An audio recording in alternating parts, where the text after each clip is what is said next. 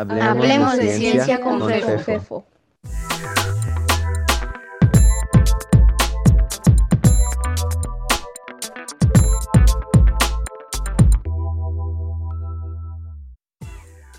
¿Qué onda, Julio? ¿Cómo has estado? Bien, bien. Aquí. ¿No te has enfermado? No, bueno, nada más con cuando me dieron el tercer shot de la vacuna, me, me, tiró gacho. ¿Te pegó? Me tiró un fin de semana, pero además de no, no te has infectado. No. Ah, qué bueno.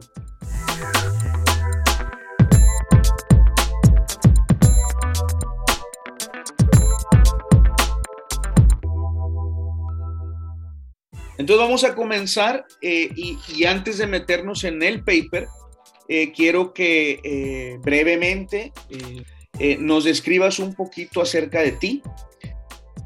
Ok, mi nombre es Julio Virrueta, yo soy nativo de Ciudad Guzmán, Jalisco.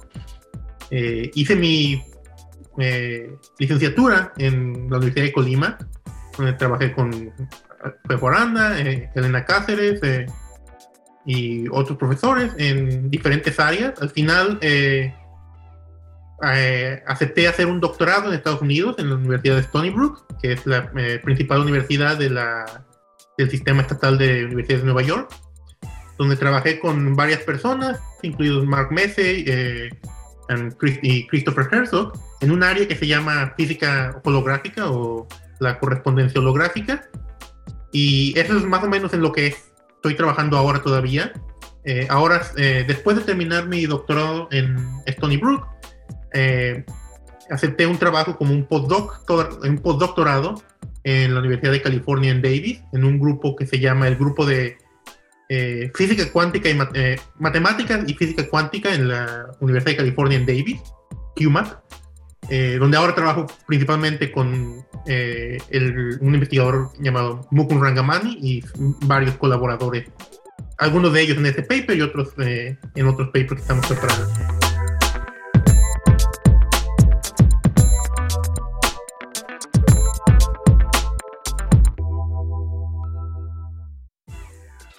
Bien, entonces vamos a empezar con el primer, con el primer punto que es eh, una descripción general del área de la física donde, donde está tu tema, ¿no?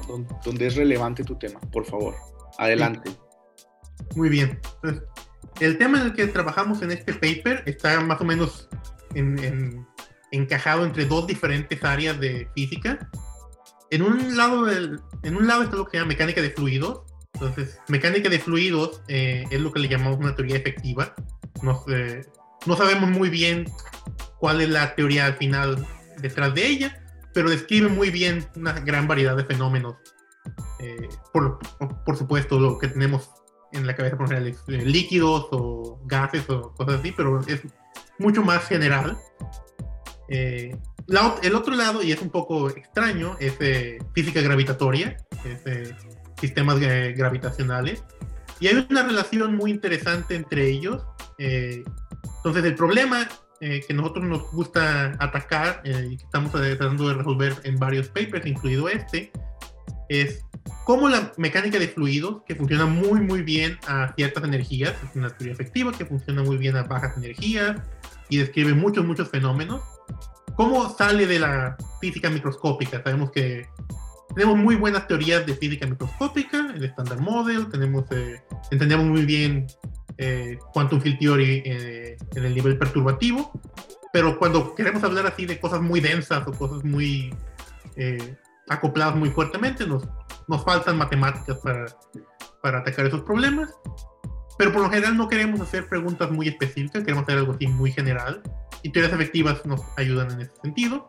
Entonces, en este paper eh, utilizamos esta relación entre física gravitacional y mecánica de fluidos para, como nuestra entrada para tratar de eh, ver cómo de física microscópica que entendemos muy bien puede emerger esta nueva mecánica de fluidos, esta física, esta teoría que describe procesos muy generales sin preocuparse mucho de la física que está debajo, de los detalles que no sabemos muy bien cómo manejar.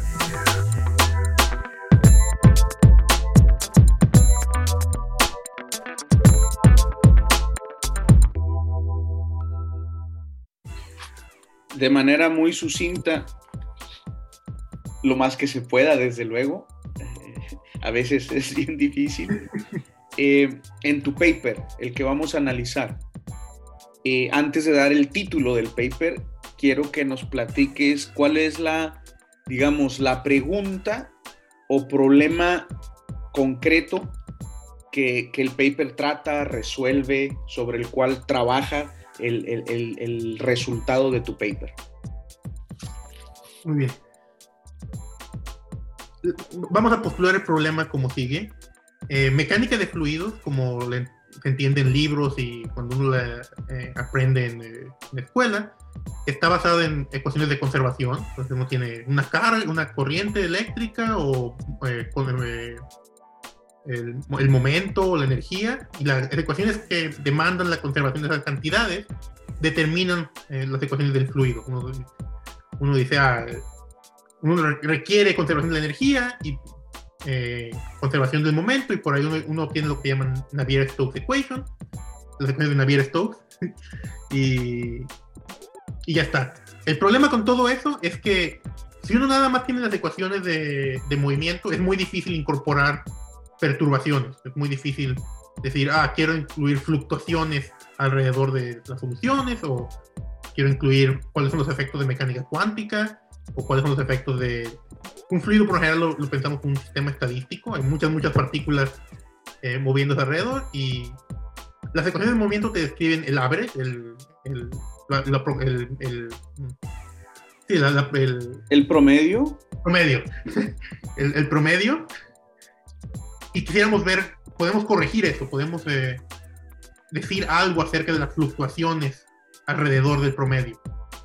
Para entender eso, eh, en, física, no, nosotros lo que nos gustaría es poder escribir un lagrangiano, que es un objeto matemático que te da las ecuaciones de movimiento, pero también es bastante sencillo. Una vez que uno te da un lagrangiano, es bastante sencillo incluir perturbaciones, incluir generalizaciones, eh, incluir los efectos de mecánica cuántica. Entonces, el, principal problema que nos gustaría eh, resolver es una formulación en términos de un lagrangiano para el fluido. Eh, en una oración queremos obtener el lagrangiano de un fluido.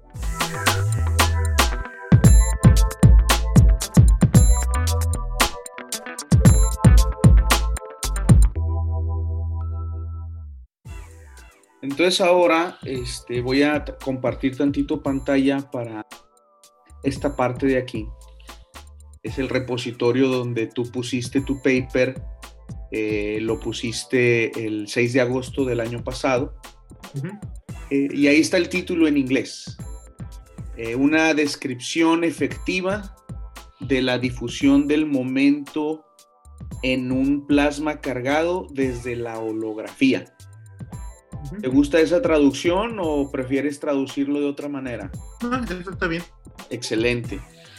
Entonces, este es eh, un artículo que tú escribiste en colaboración con tres personas, que ahí vemos sus nombres. Ahorita ya al final nos platicas quiénes son.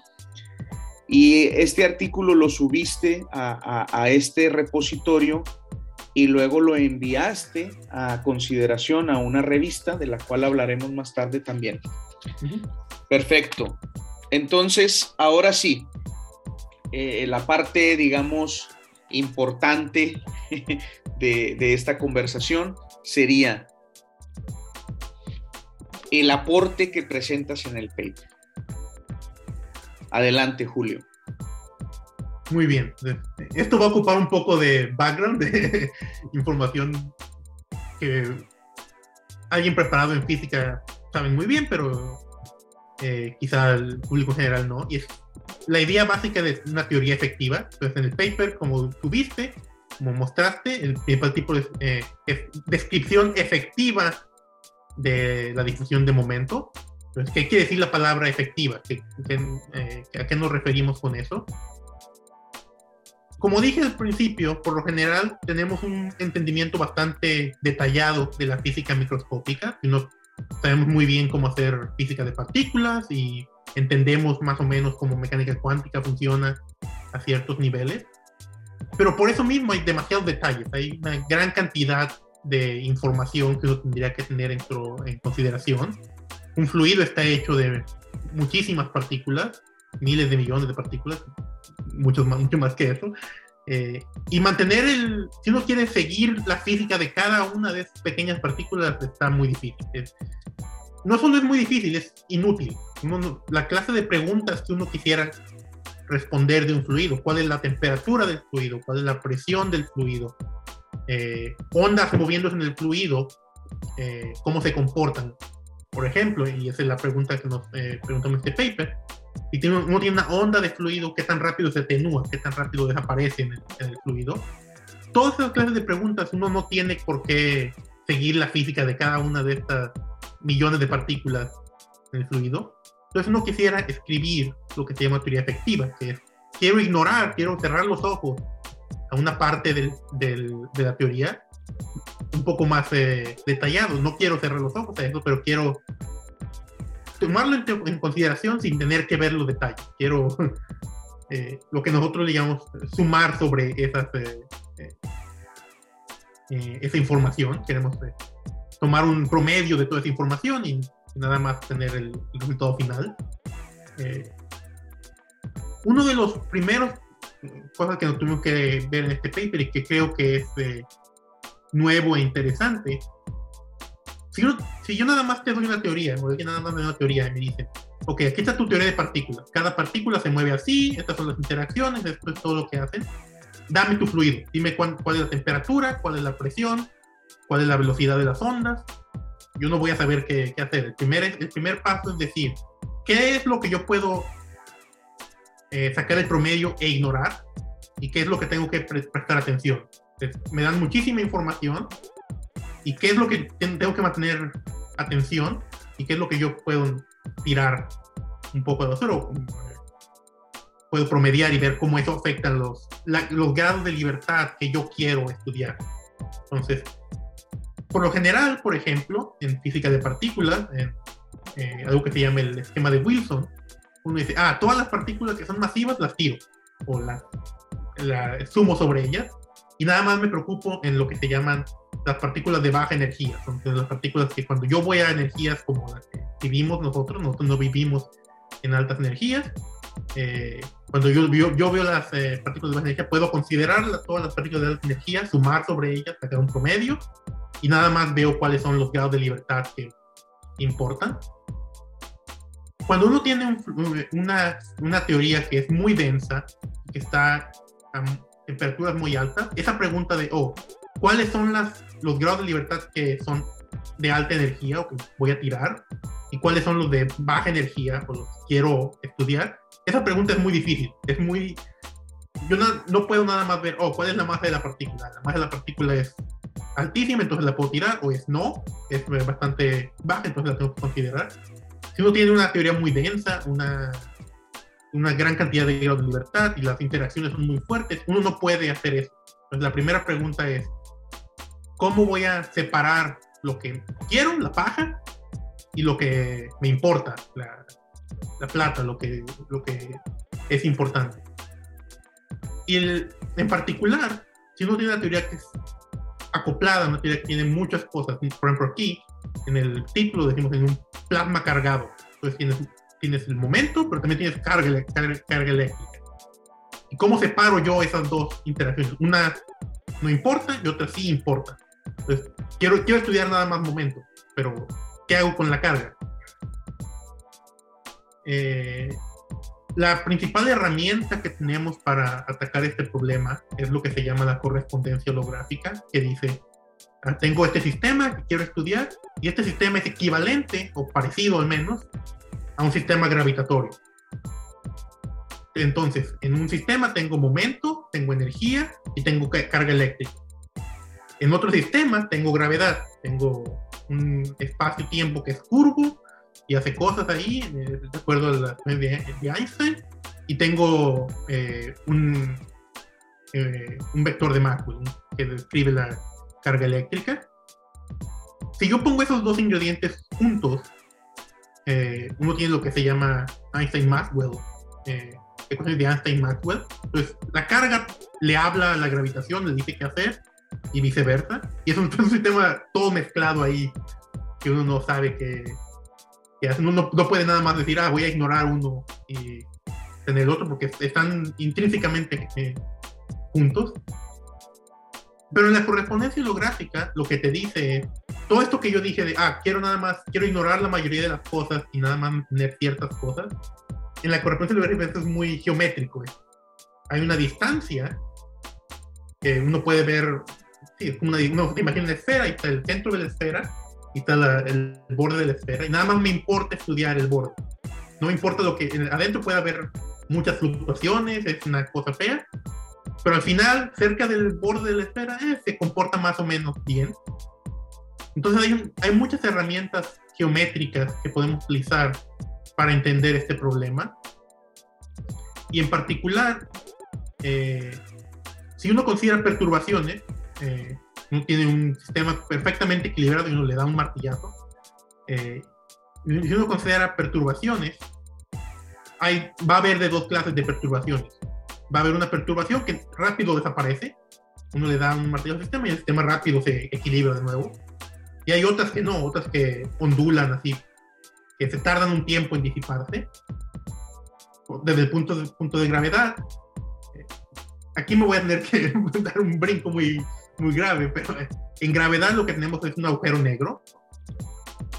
Y uno puede imaginarse aventándole cosas al agujero negro ciertas cosas nada más van y se caen en el agujero negro y desaparecen. Uno se tiene que preocupar de ellas.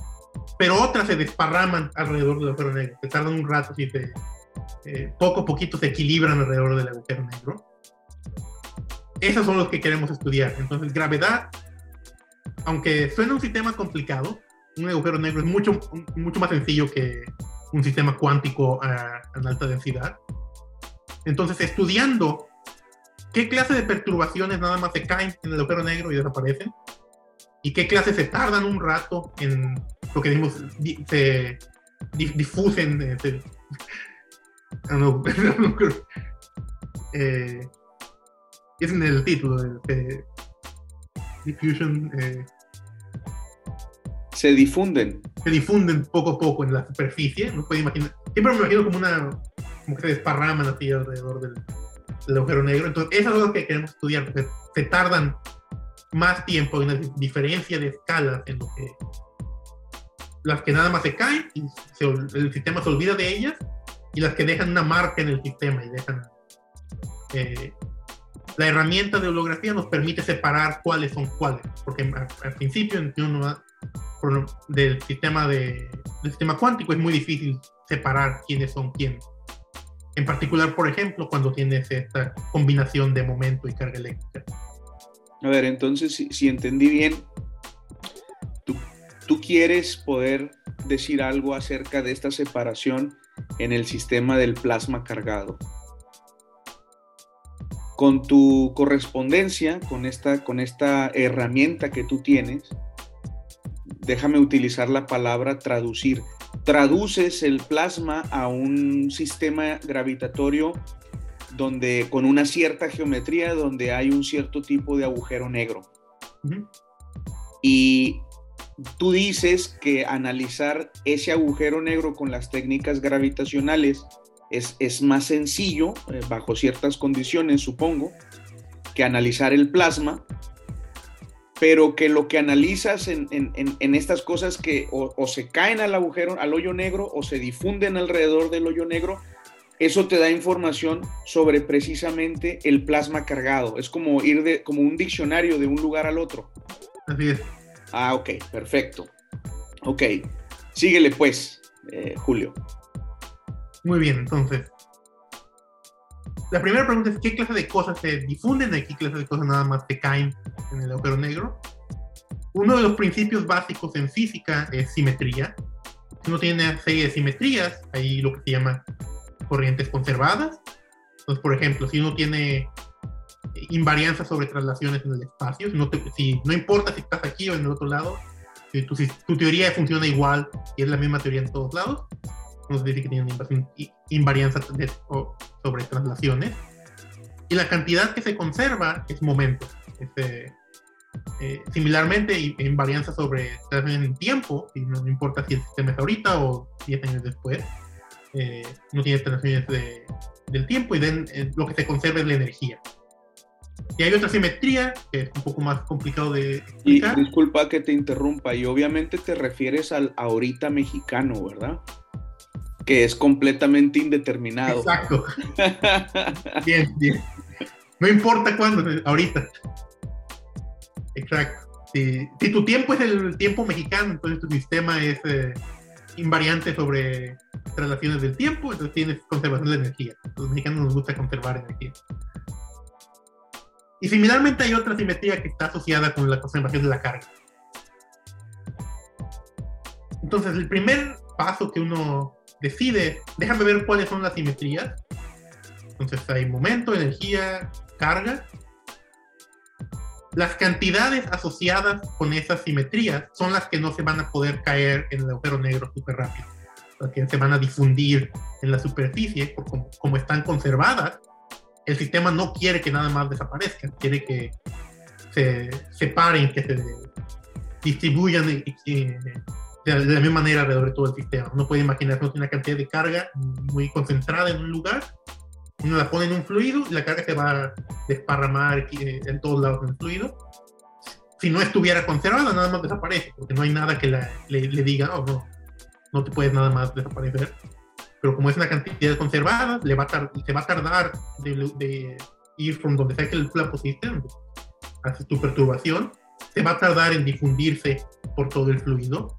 En el sistema gravitacional, eso es equivalente a decir, ah, dejaste caer en el agujero negro, pero se va a tardar, no, no, no se va a ir nada más directo adentro, pero se va a tardar en difundirse alrededor del agujero negro.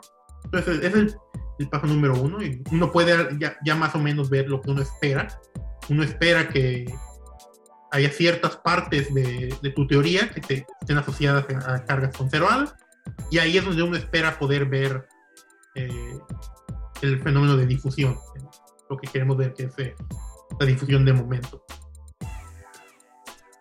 Ahora, eh, cuando uno incluye carga, las cosas se ponen más complicadas, porque uno, las partículas de carga, las partículas de, uno puede imaginar electrones o algo, tienen momento. Entonces, el momento que nos arrastra la carga para todos lados. Eh, ellos no se separan muy bien. Lo que se conserva no es, no es momento, bueno, carga se conserva, pero el momento por sí solo no se conserva, se conserva como una combinación de los dos. Y hacer esa separación en el sistema cuántico es complicado, en el sistema gravitatorio es simple, porque lo, uno, lo único que uno tiene que hacer es considera tu sistema gravitatorio y hazle perturbación. Entonces, volviendo a simetría, ¿qué clase de perturbaciones puedes hacerle? Vamos a clasificarlas de acuerdo a, cómo, a su simetría. Uno puede tener lo que le llamamos perturbaciones tensoriales, que es, eh, depende cómo las rotas. Eh, eh, no quiero hablar de representaciones de grupos, pero hay una clase de representaciones sensoriales, que son objetos bastante grandes, y en particular ellos nunca van a ser conservados, porque las, eh, lo importante es que cantidades conservadas son, son corrientes, que por ejemplo son vectores. Tiene muchos, eh, tiene mucha un tensor tiene mucha información, y por lo general uno puede ver del análisis gravitatorio que hacemos nosotros, que tensores siempre nada más se ellos no se difusen, ellos nada más se, caen rápido en el, en el, agujero negro. Después uno, uno, se va, ah, vamos a estudiar vectores. Entonces, en, en, los vectores, lo que, el problema es que vectores se pueden combinar. Tienes un vector que viene del campo eléctrico y tienes un vector que viene de, de gravedad. Uno te da momento, otro te da carga. Y estudiando las ecuaciones de Einstein, de Einstein-Maxwell, uno tiene un sistema acoplado, un sistema de, un sistema de ecuaciones de movimiento clásicas, esto es lo que hace esto muy sencillo. Entonces, uno nada más tiene que resolver un sistema de PDEs, uno tiene un, un sistema de ecuaciones diferenciales de dos cantidades, una cantidad que te dice cómo el momento se mueve y una cantidad que te dice cómo la carga se mueve. Y uno puede nada más eh, separarlas, hay técnicas matemáticas, uno puede, le decimos diagonalizar el sistema. Entonces uno tiene dos ecuaciones, eh, que te dicen cómo eh, este sistema acoplado se mueve, pero resulta que uno puede separarlas eh, naturalmente. Entonces ese es el primer paso y uno puede hacerlo al nivel de las ecuaciones de movimiento. Pero como dije, lo que en, verdad nos interesa es obtener un lagrangiano del sistema. Entonces uno puede estudiar el lagrangiano de gravedad, es muy conocido, es, eh, es como nuestro input, es lo, que, lo que sabemos del, del libro de texto el Lagrangiano de gravedad y el Lagrangiano de Maxwell. Y uno puede decir, ah, déjame incluyo estas perturbaciones y ver cómo se comporta esto eh, a, la medida que me, alejo del agujero negro. Como dije, los que se, eh, se, caen rápido el agujero negro y no, dejan ninguna marca afuera del agujero negro, y nada más se van. Pero las que tardan un rato en difundirse, como que dejan su huella eh, en el sistema de, que está fuera del agujero negro. Entonces puedo preguntarle a, déjame, voy muy, muy lejos del agujero negro, un, un detector, una cámara muy, muy lejos del agujero negro y déjame ver si puedo detectar la huella que las cantidades que no que se están difundiendo dejan. En términos de matemáticas, es lo que decir. Tengo diferentes eh, ecuaciones de eh, condiciones de frontera para uno y otro sistema. Y lo que resulta muy bonito, o lo que a nosotros nos gustó mucho, es que gravedad te dice cuáles son estas condiciones de frontera. Por lo general, si uno piensa en matemáticas, uno tiene un sistema de ecuaciones diferenciales y uno impone, impone la secuencia de frontera que uno quiera. el campo de frontera es esto y lo que se llaman eh, ecuaciones de condiciones de Dirichlet, que es, ah, yo sé cuánto vale la frontera, entonces de, ahí yo puedo usar las ecuaciones para ver dónde vale en todos lados, o ecuaciones de Neumann, que ah, puedo ver cuál es la velocidad en la frontera y de ahí puedo sacar todo lo demás. Por lo general, desde el punto de vista de matemáticas, cualquiera de lo que tú quieras ponerle ahí, pero lo que encontramos nosotros es que gravedad, el sistema gravitatorio, te dice, y no, no, es, no es, opcional, te dice, ah, e, estos, estas perturbaciones, tú tienes que resolver este problema con estas ecuaciones de frontera. Y estas otras perturbaciones, tú tienes que resolver el sistema con estas otras condiciones. No, hay, no es opcional. Y resulta que lo que nosotros esperamos que sea no, que no, que no se difunda, difunda, que nada más caiga en el agujero negro, eso obedece unas ecuaciones de frontera. Y lo que se difunde, lo que eh, eh, se desaparece, lo que se desparrama alrededor del agujero negro, eso obedece otras ecuaciones de frontera. Entonces, uno podría imaginarse, déjame olvidarme del sistema gravitacional y nada más me dan el sistema. ah, estas son las condiciones para uno y para otro. Ahí está. Te dice exactamente cómo separar qué es lo que eh, se, va a difundir y qué es lo que nada más va a desaparecer. Eh, empezando de ahí uno puede eh, escribir un, un, Lagrangiano. Y algo que nos interesa en mecánica cuántica es calcular funciones de correlación. Que déjame una perturbación aquí, una perturbación acá y que, cómo se comunican entre ellas. Si son perturbaciones del tipo que no se difunden, que nada más desaparecen, no hay correlación. Uno hace algo aquí, pero inmediatamente desaparece y no. Alguien por acá no se entera.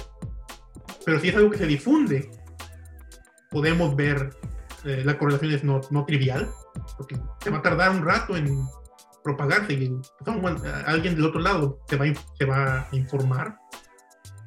Matemáticamente, sabemos qué clases de estructuras podemos obtener en la de correlación, lo que llamamos, polos, que son correlaciones que, si uno los pone cerca, obviamente explota, porque se, dan cuenta de uno del otro.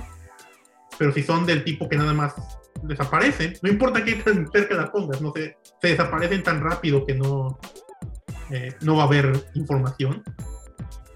Entonces, eh, gravedad nos permite calcular estas correlaciones y en particular nos permite calcular cosas que en la mecánica de fluidos no podemos calcular. Entonces, en mecánica de fluidos hay lo que se llaman eh, coeficientes de transporte, que te dicen, ah, si tienes momento, ¿qué tan rápido se difunde el momento?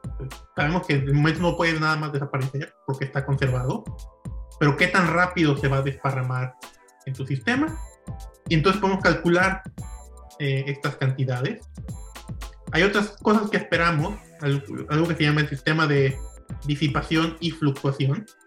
Entonces, el teorema de disipación y fluctuación es un resultado matemático de estudiar sistemas en equilibrio, que te dice, cuando tienes un sistema en equilibrio y lo perturbas, hay una relación entre tu perturbación y las perturbaciones del sistema mismo, porque un sistema en equilibrio está hecho de muchas pequeñas partículas y cuando le das un golpe en un lado, las partículas reaccionan. Entonces hay una correlación entre donde tú das el golpe y el resto del sistema. Y eso está capturado en el, eh, en el teorema de fluctuación y disipación. Y nuestro resultado es el primero que demuestra que los fluidos, uno, espera que es un teorema, uno espera que funcione, pero es el primer sistema físico que podemos ver cómo el sistema, cómo el teorema de fluctuación y disipación aparece precisamente de estudiando estas diferentes condiciones de frontera. Ok, ok, ok. Entonces, con esta descripción efectiva que tuviste que explicar, pues dar todo un contexto para, para dar una idea de lo que significa y el, el, el, sistema físico que tú estás interesado. Pero gracias a esta descripción efectiva, es entonces posible obtener eh, ciertos resultados que no son posibles de la teoría, digamos, cuántica, eh, sin ir a la holografía, ¿no? Eh, es, podríamos decir eso. Si uno tuviera infinito conocimiento matemático y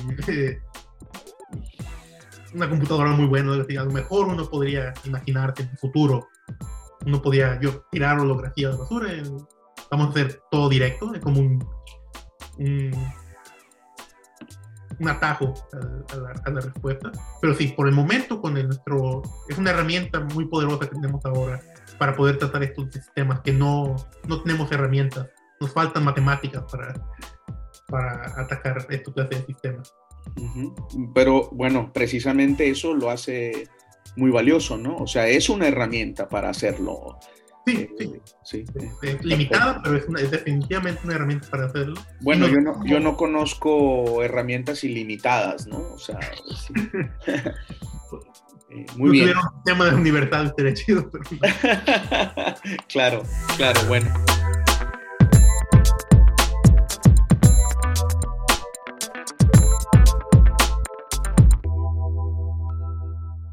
Eh, bien, el, la siguiente pregunta es, cómo situar el, trabajo que tú realizaste en este paper en términos, esto siempre es complicado, te lo voy a dejar a que lo definas tú como tú quieras, de la relevancia de tu trabajo en el campo.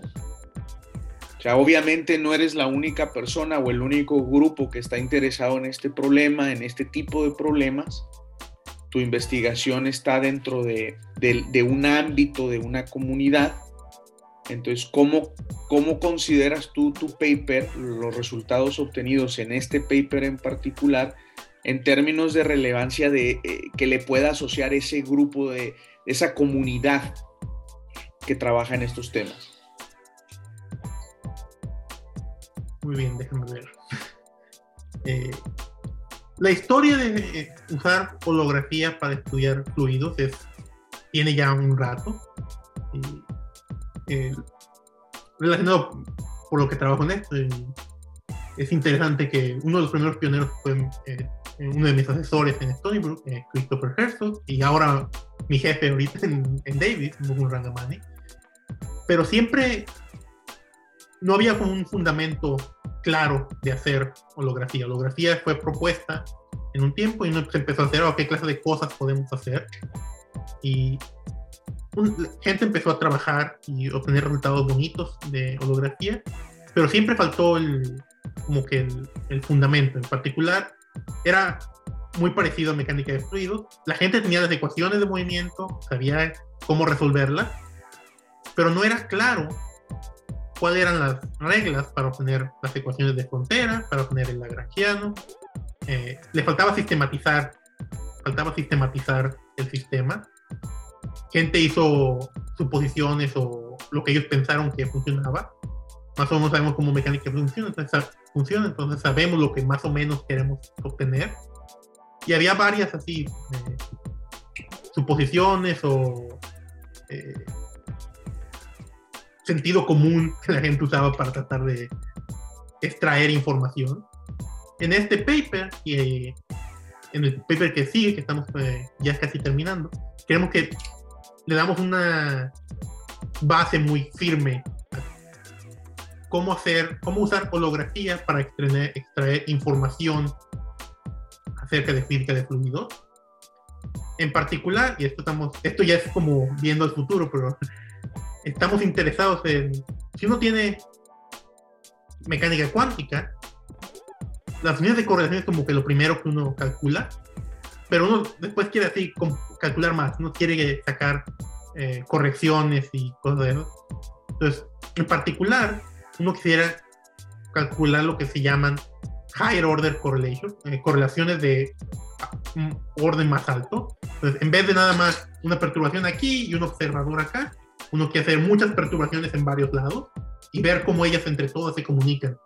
Entonces, si uno nada más tiene las ecuaciones de movimiento, como la gente tenía antes de nuestros papers, no es muy claro cómo hacer eso.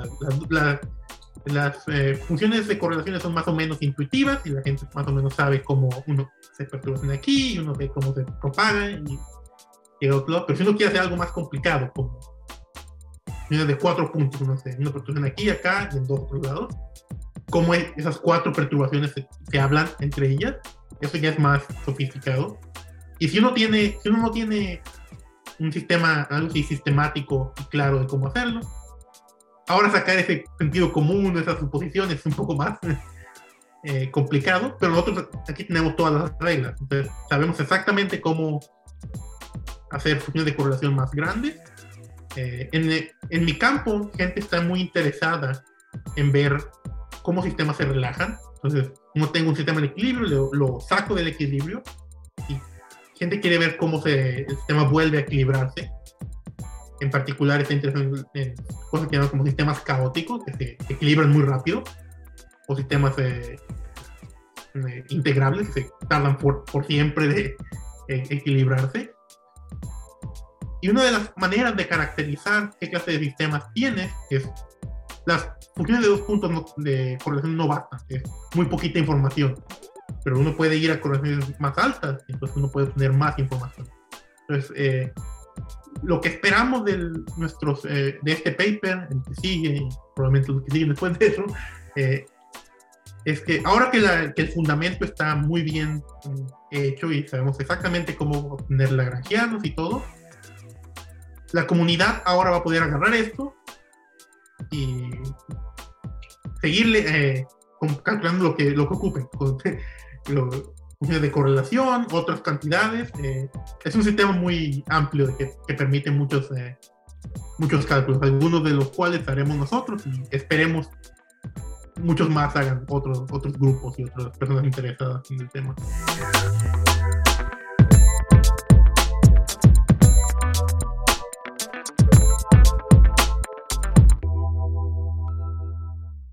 Una de las eh, cosas que a veces la gente puede sentir cuando escucha de que eh, a los científicos se nos evalúa nuestro trabajo en función de los papers que tenemos, eh, puede, pueden imaginarse que lo que nosotros hacemos es sentarnos, como hace rato lo dijiste tú, pensar y empezar a escribir. Entonces, pensando, pensando en eso que acabo de decir, ¿podrías darnos una estimación, nada más una estimación, de, eh, del tiempo que te tomó el proceso de investigación que culminó, evidentemente, con que sí te tuviste que sentar en algún momento a escribir el documento, pero que en realidad pues escribes resumes y preparas una presentación en un artículo de trabajo previo. Eh, a veces es difícil poner un tiempo porque puede ser que haya sido como continuación de trabajos previos y, se van ahí juntando unos con otros, pero una estimación que nos pudieras dar del tiempo que les llevó hacer, obtener los resultados que ustedes determinaron ya justificaban el escribir este paper? Mm, bien. En este caso creo que tiene, te puedo dar un estimado muy bien porque está relacionado con cuando yo empecé a trabajar donde estoy trabajando ahora. Entonces, alrededor de nueve meses, alrededor de dos o tres meses después de que me contrataron aquí, eh, eh, me uní a este proyecto, como desde el paper es varios autores. Eh, entonces nos pusimos, más o menos tres meses desde que empecé a trabajar aquí, nos pusimos juntos a estar, a empezar a pensar. Primero uno se, sienta, bueno, ahora con, en Zoom uno se sienta junto a pensar más o menos qué clase de problemas ¿Cuál es el problema? Entonces uno empieza, se pide a formular, ah, queremos ver eh, perturbaciones de, en holografía y fluido. Y, uno se tarda, uno puede tardar bastante en formular el problema. A lo mejor, con bastante me refiero como un mes o algo así, porque uno no, no se quiere aventar a hacer cálculos muy complejos hasta, que uno entiende muy bien cuál es la física, cuál es el, el el set en el que uno se va, a mover, qué clase de herramientas vas a ocupar. Después de eso nos tocó a lo mejor ocho meses de calcular. Pues, calcular es... a mí me gusta hacerlo, pero sí, toma mucho tiempo, entonces eh, tenemos montones de cálculos que muchos de ellos ni siquiera le acaban en el paper, uno, se hace preguntas y dice, ah, ¿cómo funciona esto? Ah, y uno tiene que ir a hacer un cálculo para ver cómo funciona esto y, a lo mejor ni siquiera ni siquiera llega al paper, nada más de para nosotros entender cómo funciona. Entonces, alrededor de ocho meses nada más de calcular, o siete meses de calcular. Y ya después de eso, como tres semanas de escribir nada más. Porque ya, ya, cuando uno tiene todo entendible en la. Me gusta decir uno tiene entendido en la cabeza, pero eso no tiene sentido. Uno tiene un, un altero de cálculos que uno y ahí uno lo, lo, puede empezar a organizar en una manera que haga sentido y que la comunidad pueda leer el paper y entender. alrededor de nueve meses. Muy bien.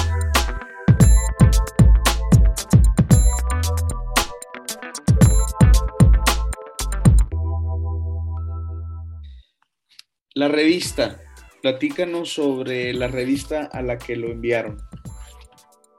Entonces, eh, nosotros enviamos este paper a una revista que se llama JHEP, que es el eh, Journal de High Energy Physics. Eh, JHEP es una revista que es open access, entonces ellos no, no cobran para gente que quiera ver el paper. Una, vez que ya esté en JHEP, lo que quiera, si uno no le gusta el repositorio que mostraste, uno puede ir a JHEP directo y verlo ahí. Es el mismo paper, así que no hay, mucho cambio. Lo que sí es importante es que es una revista que es peer reviewed. otros físicos eh, que no, sabemos quiénes son, no lo ver, han tenido que leer el paper, entenderlo. Eh, nos enviaron comentarios y no, tuvimos que hacer correcciones en el paper de acuerdo a lo que los referís nos dijeron que es importante. Eh, y I Believe eh, creo que es subsidiaria de una editorial que se llama Springer, que es publica artículos de ciencia, libros de ciencia. Entonces, es un, una de las eh, eh, journals importantes de la comunidad de altas energías y gravitación.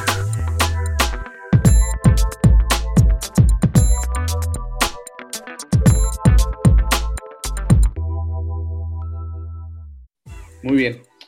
Y ya, pues ya terminamos. Nada más este, comentarios finales que tú quieras hacer y por favor, eh, en esos, algo que yo te pediría en esos comentarios finales, eh, eh, todo lo que tú quieras, pero me gustaría que nos hablaras un poquito de tus colaboradores, brevemente, quiénes son, lo, que tú consideres importante decirnos de ellos. Y de uno de los temas que andan en, muy importantes, pero que andan, digamos, de moda en, el discurso popular y oficial de una manera que, considero poco seria, es el de el impacto social de la ciencia. Eh, tú estudiaste tu licenciatura en la Universidad de Colima, que es una universidad pública, entonces de alguna manera se dice, pues gracias a los impuestos de los mexicanos y los colimenses tú estudiaste tu licenciatura, Luego te fuiste a hacer el doctorado a Estados Unidos eh, a una universidad pública, pagado todo por la universidad, por, el, por Estados Unidos. Entonces el pueblo de Estados Unidos pagó con sus impuestos tu educación. Y entonces se dice que, bueno, pues en cómo retribuyes, ¿no? Entonces, supuestamente, los papers son el resultado de tu trabajo y nosotros siempre hemos argumentado que la ciencia y el trabajo científico tienen un impacto social. Son muchos temas, no pretendo que te, dedicar, te dediques mucho tiempo a esto, sino a, algún comentario que tengas al respecto. Ok, vamos a entrar con colaboradores. A mí me gusta, una de las cosas que me gustan más del trabajo de hacer ciencia es eh, trabajar con muchos tipos diferentes de colaboradores. Si uno ve el paper que tenemos, eh, este paper es no solo es Estados Unidos y, México, es también India. Entonces, tres pueblos están contribuyendo con sus impuestos para este paper. Entonces, eh, Temple G, eh, Rangamani y yo, eh, nosotros trabajamos aquí en la Universidad de Davis. Y Loga, eh, Loga Mayana, él trabaja en, en India. Entonces, es bastante interesante tener las diferentes perspectivas de gente de muchos lados y que ha tenido muchas experiencias en diferentes áreas. Eh, eh, Rangamani es uno de los eh, fundadores de este campo. Entonces, él tiene muchísimas intuiciones físicas y tiene muy claro en la cabeza lo que quiere hacer, pero ya no como, no hace tantos cálculos.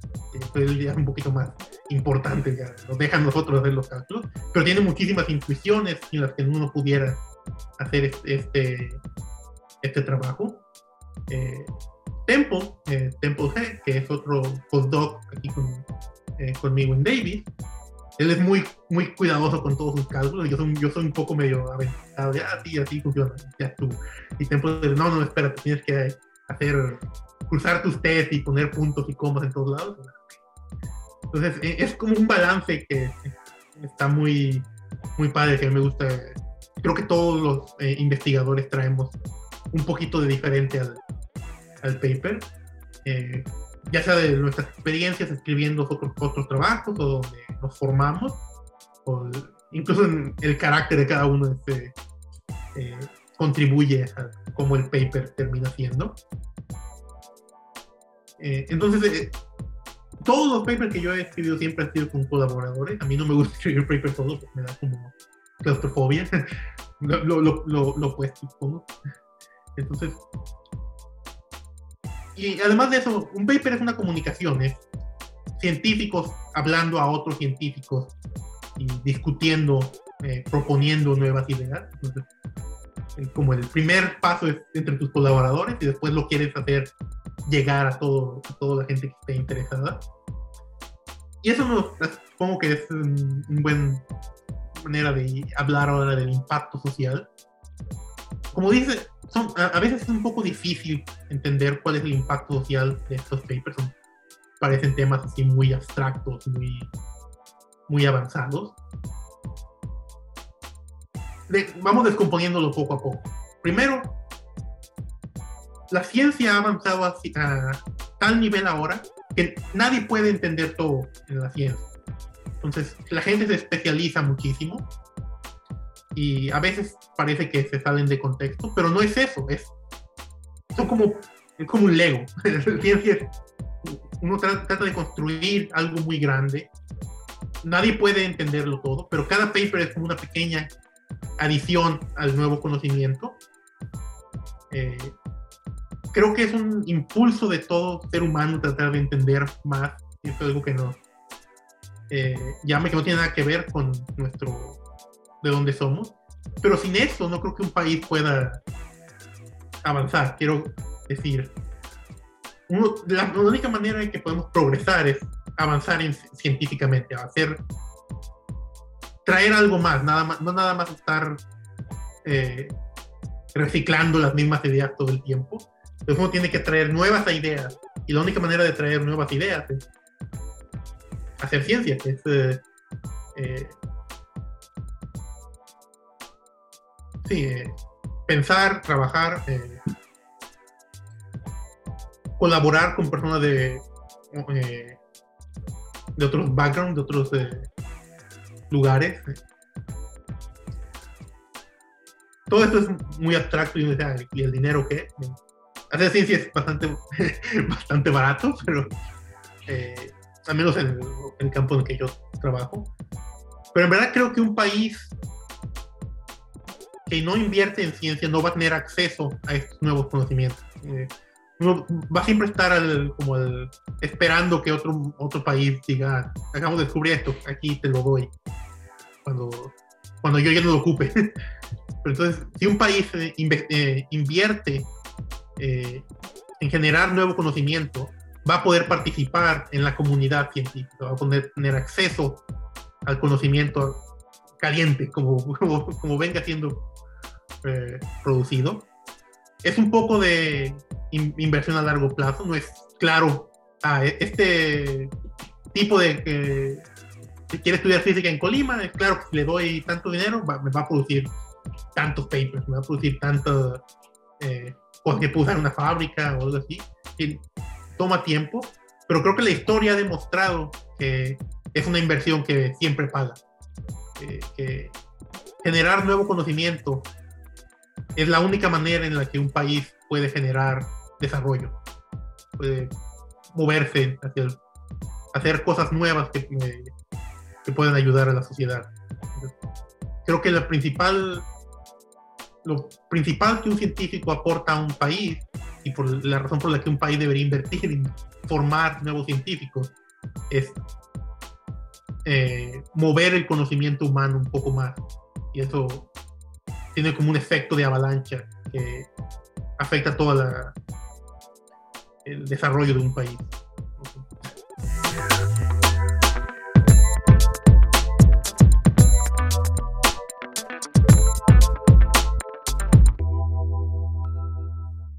Muy bien, Julio. ¿Algo más que quieras agregar? ¿Alguna anécdota, cuando escribiste el paper o mm. compararlo con tu escritura eh, literaria. Eso, eso está interesante porque dijimos al principio que, queríamos separar lo que es. Con un paper científico no, uno nada más se sienta y ya voy a pensar, ah, escribo pues hay cálculos, hay como nueve meses de trabajo y lo que sea. Y eso es un poco diferente de cómo funciona la literatura. La literatura es más o menos se sienta y escribe. Pero al, mismo tiempo que digo eso, y como lo estaba pensando antes, no es tan diferente. Hay una. Hay un. Uno primero lee y hay un, eh, una cultura literaria. Entonces, en cierto sentido es un eh, ciencia es como literatura, pero en esteroides, rapidito. Es eh, literatura, uno, se toma su tiempo y asimila la cultura eh, literaria y después uno produce una novela un cuento, lo que sea. Física es bastante parecido, es nada más el, las escalas de tiempo son mucho más rápidas. Y eso creo que todavía, que a veces es lo que confunde más a las personas cualquiera puede agarrar una, cualquiera, pero cualquiera que tenga la fortuna de, saber cómo leer, puede agarrar una novela y asimilarla. Y, es un producto que toma tiempo, uno tiene las escalas de tiempo que uno, eh, en que una novela es eh, importante son bastante largas. Las escalas de tiempo, la, validez o las escalas de tiempo de un paper son cortas. En 10 años este paper ya contribuyó lo que tenía que contribuir, se escribieron más papers alrededor de él, pero ya el paper por sí mismo ya hizo su trabajo. Entonces creo que eh, hay una relación ahí entre cultura y ciencia. Por lo general lo, lo separados, pero la separación es más o menos arbitraria, es una separación de escalas y, y, detalles. En, ciencia no, quiero hacer preguntas muy concretas, muy particulares, y lo que llamamos literatura o cultura son preguntas muy amplias, muy eh, menos eh, rigurosas en cierto sentido. Es parecido a lo que estudiamos en nuestro paper. Hay escalas muy largas que nada más se difunden, se tardan un rato. Hay escalas muy cortas que Ya, ya salió la relación.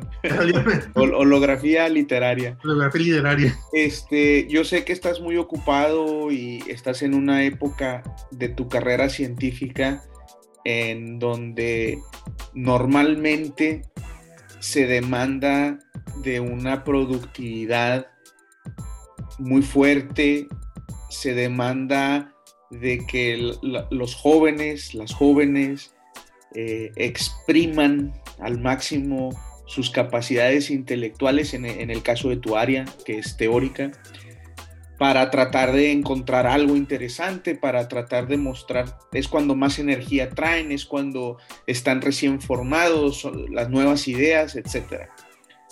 Y por lo tanto, eres una persona que en este momento, si, si es que estás haciendo todo eso, que yo sé que sí, estás muy ocupado, pero ¿Cuándo sale el siguiente cuento o, la novela?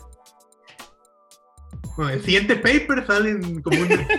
ese, ese no necesito preguntarte, ese, ese sé que pronto y, que vienen varios. Sí. Eh, es, un poco en broma la pregunta, ¿no? Pero, estaría muy padre que, pudieras este, continuar también eh, ese, esa pasión. Eh, me gustaría eh, intentar mi, como mojarme los pies un poco más en como ensayos o porque eh, como dices ahorita no tengo escribir una novela es una cosa que requiere disciplina y trabajo. Claro claro. entonces pero uno nunca deja de pensar así que escribir un ensayo es como que un poco más natural. Entonces quizás pronto pueda empezar a pensar en escribir ensayos o quizá un nuevo cuento. Muy bien. Julio, te agradezco muchísimo. gracias. Este, espero que, voy, a, hacer, perdón. Un poquito entendible, aunque sea. Ah, mira, el, el, el, este tipo de programas no los va a ver, no los va a querer ver gente que no le interese nada. ¿Sí me explico? o, eh, eh, o, sea, si quiero ayudar a, digerir un poco, a desmenuzar, pero en realidad las personas que van a estar interesadas en escuchar esto van a ser personas que, que, también yo creo que las maltratan la divulgación tradicional y las, que las considera estúpidas. Ahora que tú dices, eh, no lo haría porque sería como suicidio de carrera, pero eh, estaría muy. Siempre me ha molestado mucho la divulgación científica como pop. Siempre me parece como que es un, de, un,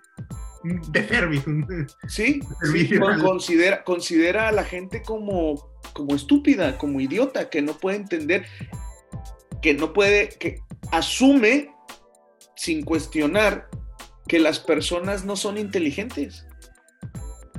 Que no, pueden, que no están dispuestas a hacer un esfuerzo por entender algo que, puedan encontrar interesante. Y yo estoy completamente en contra, en desacuerdo. O sea, si, logras interesarles, la, gente invierte tiempo y, e invierte energía y, es capaz de entender muchas cosas. Sí, estoy de acuerdo contigo, es un disservice. Sí, eh, hay como dos separaciones. la separación del lo intenso, que es, hay, creo que mucha gente tiene el deseo de saber ciencia, y lo extenso que es Sí. Si quieres dedicar a ciencia, ahora hay un chingo de cosas que tienes que leer. sí. Pasarte 10 años en la escuela o algo así. Entonces, no todos quieren hacer eso en un segundo, pero muchas personas quieren. Sí. Están interesadas en aprender más. Y creo que mucho de la eh, ciencia popular les da como a todo con el dedo. sí, estoy completamente de acuerdo contigo.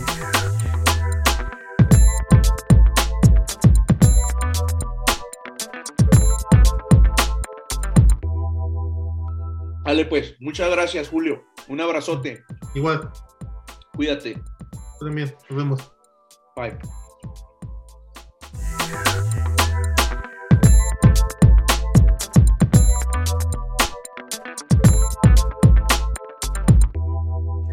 Como saben, en este espacio queremos hablar de ciencia, lo que en realidad nos permite hablar de cualquier cosa si tienen comentarios, quejas, sugerencias, peticiones, Pueden contactarme a través del blog de Hablemos de Ciencia. Eh, la dirección es fefino.com o envía un mensaje de correo electrónico a fefo.aranda.gmail.com.